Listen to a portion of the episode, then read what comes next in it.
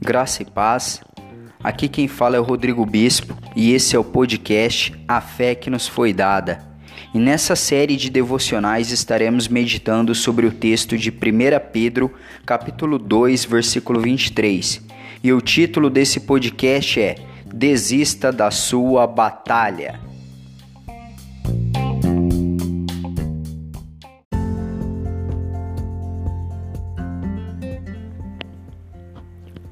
Quando insultado, não revidava. Quando sofria, não fazia ameaças. 1 Pedro 2, 23. Uma verdade maravilhosa ligada ao sofrimento de Cristo é a de que ele nunca se defendeu contra aqueles que o maltrataram. Não puniu ninguém e nunca revidou de maneira alguma. Como isto é diferente de nós? Quando nosso sofrimento torna-se insuportável. Nos defendemos, protegemos nossos direitos e reputação. Algumas vezes até ameaçamos a Deus sem saber o que estamos fazendo, mas quando nossas orações seguem sem respostas ou acontecem desastres, parecendo que o Senhor nos desamparou, afastamo-nos dele quando temos dor ou nos sentimos solitários e tristes, ficamos à deriva. Afrouxamos nossa leitura bíblica e oração, e nossa fé torna-se maçante e inativa. Toda vez que deixamos de buscar o Senhor com todo o nosso coração, o ameaçamos. De certa forma, estamos dizendo: Senhor, eu fiz meu melhor e você me desapontou. Ele nos ama tanto e tem uma paciência infinita quando sofremos.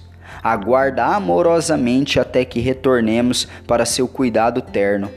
Precisamos ser cuidadosos para não permitir que nossas atitudes nos afastem dele.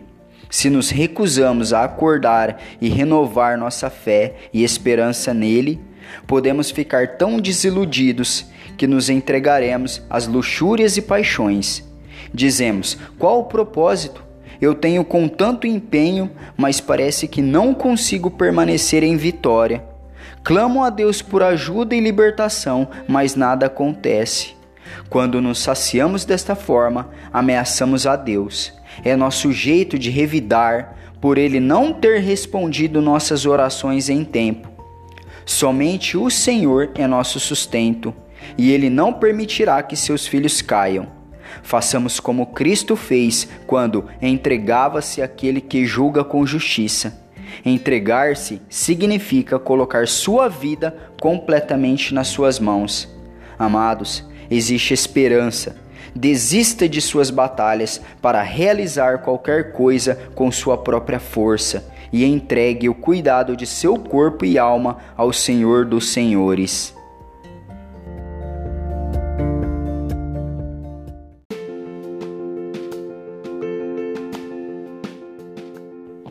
Espero que esse devocional tenha te abençoado.